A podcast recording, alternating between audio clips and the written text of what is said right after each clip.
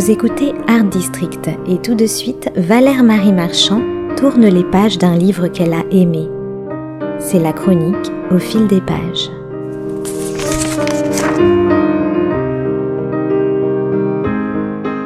C'est bien connu, les nuits d'Ava Garner furent sans doute plus intenses que nos jours.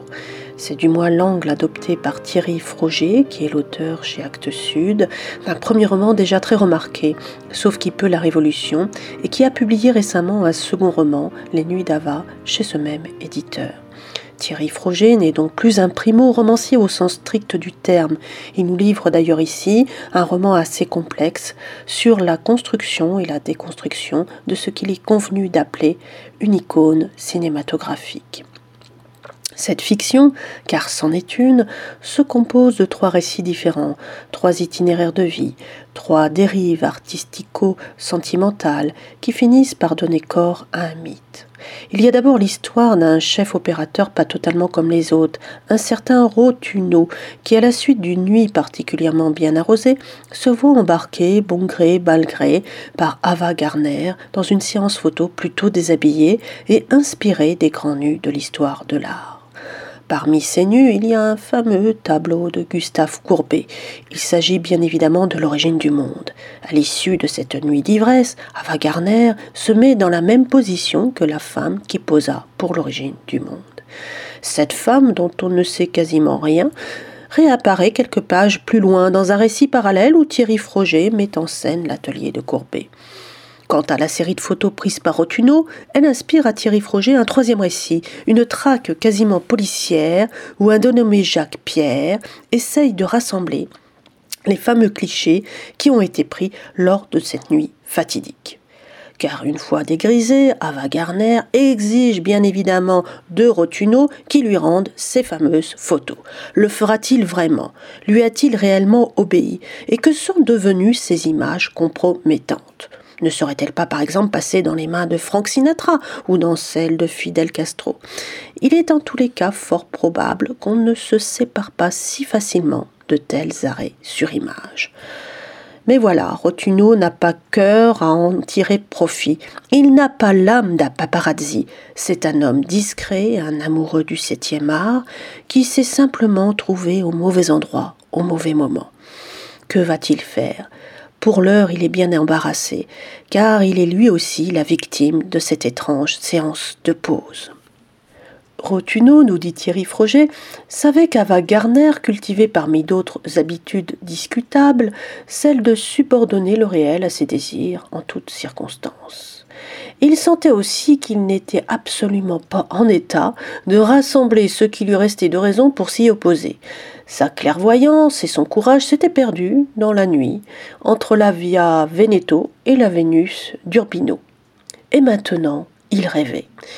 L'actrice s'était allongée sur le canapé en remontant sa chemise blanche au-dessus de ses seins.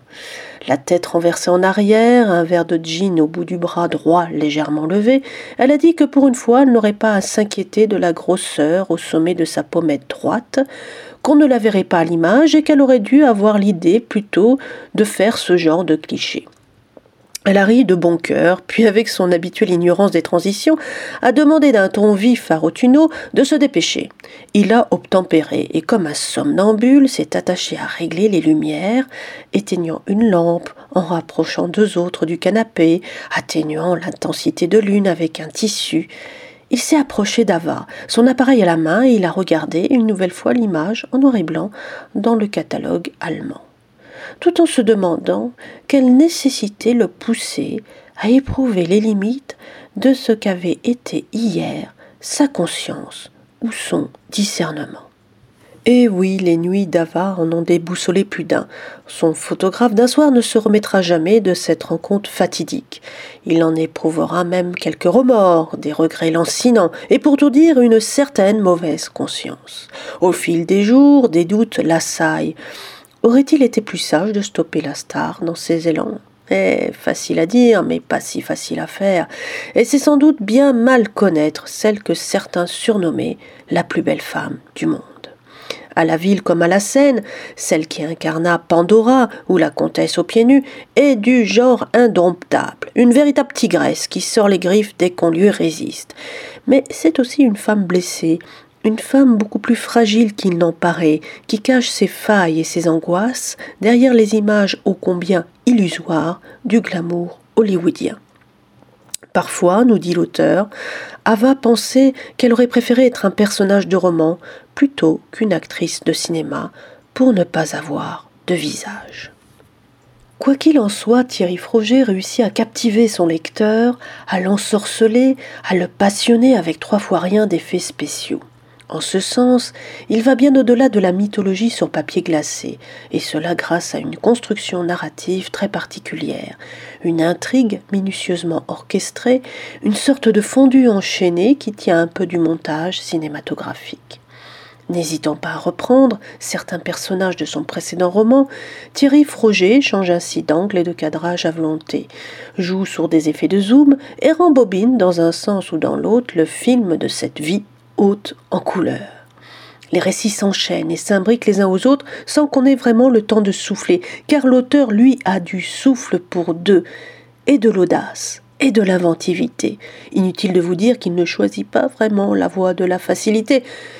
Mais au final, ce vaste puzzle romanesque qui met bout à bout des fragments de réalité n'en finit pas de nous surprendre et de nous étonner un peu à la manière d'un Étienne Jules Marais, qui fut l'un des premiers à filmer la décomposition du mouvement, Thierry Froger nous projette dans une autre dimension, celle du corps filmé et photographié d'Ava Garner, mais aussi celle de l'apparence et de l'être qui se cache derrière. Toute une approche existentielle qui pourrait bien nous inciter à lever le masque sur notre cinéma intérieur.